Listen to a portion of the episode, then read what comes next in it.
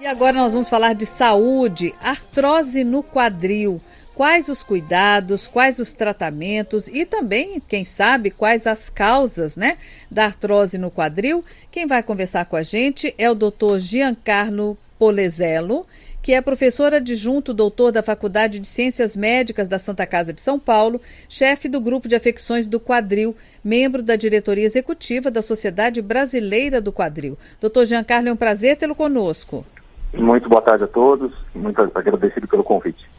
Doutor, vamos falar então de problema no quadril, geralmente atormenta muito quem sofre, né? E costuma acometer mais os idosos? É, hoje em dia, com os esportes, o quadril é, ele é afetado em todas as faixas etárias, certo? Uhum. De formas diferentes. Agora, a artrose, que nada mais é do que o desgaste da articulação, quando gasta uma superfície articular em relação à outra, é certamente mais comum em idosos. Né? Uhum. E o que que causa? O senhor falou aí que é um desgaste. Então, com o tempo, a gente vai desgastando tudo no nosso corpo, né? Uh, e, no caso, tem alguma coisa que piore esse desgaste? Sem dúvida. Se você tiver uma propensão genética a ter uma doença da cartilagem, então é, pode-se ter esse desgaste mais precoce. A, outra questão é a própria idade. A idade vai, conforme acima dos 60 anos, as pessoas têm a tendência de ter desgaste eh, de articulações em geral, não no quadril. Então, se a gente for analisar, depois de uma certa idade, cerca de 10% da população pode ter artrose em algum lugar do corpo.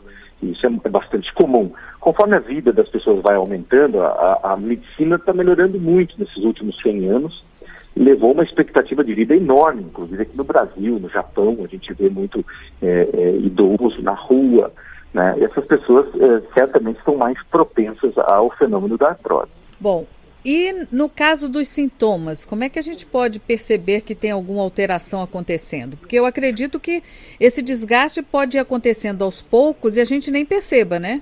Sem dúvida nenhuma. Na verdade, a natureza ela é sábia. Quando a gente tem um fenômeno artrósico, ou seja, começa o desgaste articular no, no, no processo inicial, às vezes não há nenhum sintoma.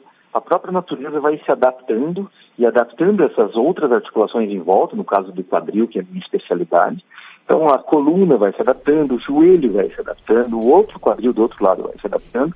E essas adaptações acontecem é, durante muito tempo. A pessoa não sente que tem certas limitações. Às vezes, na história clínica desses pacientes, é frequente a gente perguntar, e vai dizer, ah, 20 anos atrás eu sinto que não consigo ficar na posição de índio, por exemplo. Então ele vai sentindo alguma dificuldade progressiva até que um dia esse limiar se, se rompe e a pessoa começa a ter sintomas, inclusive eh, os, os mais frequentes são dor, uhum. né? a dor vai piorando progressivamente e a limitação de função também, rigidez e é, é, é, claudicação, ou seja, a pessoa começa a mancar uhum. né, por conta da ruptura desses fenômenos protetivos que vão acontecendo ao longo dos anos. E aí a qualidade de vida começa a decair, né? Sem dúvida nenhuma. Os pacientes, eles, muitos pacientes aguentam a, a, a, alteração funcional. Ou seja, o indivíduo consegue ficar sem abrir a perna, consegue mancar um pouquinho, o que ele não aguenta é dor. E quando essa dor passa a ser é, à noite, que, que prejudica o sono das pessoas, então afeta muito o humor. E aí a pessoa vai ser forçada a procurar ajuda. É. Né? Bom, no Rio de Janeiro está conosco também Dáurea Gramático. Dáurea. É, pois é, eu queria saber dele, Luiz Inês, eu queria saber do doutor Giancarlo, se essas pessoas que levam tombo, a gente vê pessoa idosa que leva tombo e quebra fêmur, quebra o osso quadril também, essas pessoas já tinham tendência à artrose ou à osteoporose para poder é, ficar com o problema mais é, seriamente agravado ou não? Ou é simples acaso que algumas pessoas ficam mais graves e outras não? Não, não é o acaso não. Essa pergunta é muito importante a partir dos 20 anos de idade, nós vamos perdendo massa óssea. Esse pico acontece ao longo do, do, da vida, quanto mais a gente vive, mais massa óssea a gente perde. Existe uma, uma tendência genética a se perder massa óssea, e também, é, é, quanto mais magra a pessoa for, mais, é, mais menor, maior tendência. Os caucasianos, os brancos, também têm maior tendência. Então, existe uma população que tem maior tendência a ter osteoporose. A osteoporose, então, é a principal causa de, de quedas e fraturas nesse grupo etário. Acima do, entre os 70 anos e os 75 anos, esse, esse, tipo de, de, de, de fratura pela osteoporose atinge um pico. E esse pico ele é exponencial depois dos 75 anos de idade. Já que nós começamos a falar de osteoporose, por quanto tempo uma pessoa que faz reposição de cálcio, por quanto tempo ela deve continuar essa reposição? Até a morte? Então, na verdade, não é só reposição de cálcio. Né? Na, na, verdade, hoje a osteoporose é considerada uma doença osteometabólica. Existem é, especialistas só nesse tipo de afecção. Eu, no caso, não sou um especialista em doenças osteometabólicas, mas a reposição simples de cálcio não é uh, o tratamento para osteoporose. É, existem muito mais fatores envolvidos para se, se evitar osteoporose, com exercício físico, fortalecimento muscular e medicações adjuvantes, que, dentre elas, o cálcio e a vitamina D fazem parte, mas existem muitas outras. Hoje isso virou uma especialidade médica. Então, a, as doenças osteometabólicas hoje são uma especialidade médica, inclusive. Então, o cálcio tem que ser sempre vir, vir acompanhado da vitamina D? Não só isso, tem que ser acompanhado de uma boa avaliação por um especialista. Geralmente existem muitos reumatologistas, existem muitos ortopedistas que são especializados em doenças osteometabólicas. E, e, e, quando eu tenho um paciente desse, por exemplo, que está sob risco de ter uma fratura ou uma grave fratura, eu encaminho para então um especialista desse que, que, que, que trata de doenças osteometabólicas, o que virou uma especialidade médica hoje. E geralmente, ah, geralmente, doutor, as mulheres estão mais sujeitas a desenvolver tanto os problemas de osteoporose como também os de artrose, no caso no quadril? São, são sim. Também é uma pergunta importante. As mulheres são, é, pela massa óssea, pelos hormônios, pela falta de, de, quando, quando entra na menopausa, a mulher tem uma, uma, um desbalanço hormonal, os estrógenos, a progesterona, o equilíbrio entre esses hormônios pode causar osteoporose. A menor massa muscular e óssea das mulheres em geral também são fatores predisponentes da osteoporose. Então, fora isso, a mulher vive mais que o homem.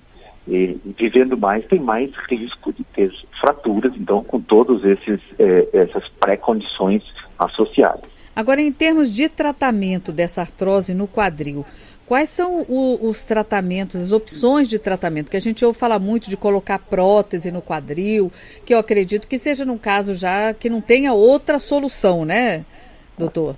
Exatamente. A, a prótese, sempre a prótese ou a cirurgia, sempre é o último recurso que se usa para tratar uma artrose. Então, geralmente os tratamentos são, os tratamentos iniciais da artrose são conservadores, ou seja, a gente utiliza fisioterapia, fortalecimento muscular, medicações analgésicas leves, depois medicações analgésicas mais potentes, tentar de, de determinar a causa da artrose, tem muitas é, causas reumáticas de artrose, como por exemplo a artrite reumatoide, que é uma doença sistêmica, uma doença do corpo todo, que pode afetar outras articulações. Então, fazer o diagnóstico do porquê daquela artrose é uma coisa muito importante. Uma vez feito o diagnóstico, a gente pode tratar a doença inflamatória, por exemplo, uma artrite, com um bom reumatologista que pode, muitas vezes, só com medicações, resolver o problema da pessoa ou aliviar muito esses sintomas. Quando isso não tem mais solução, a paciente já não tem mais saída para sua dor, não melhora mais com fisioterapia, com analgésicos, com fortalecimento muscular,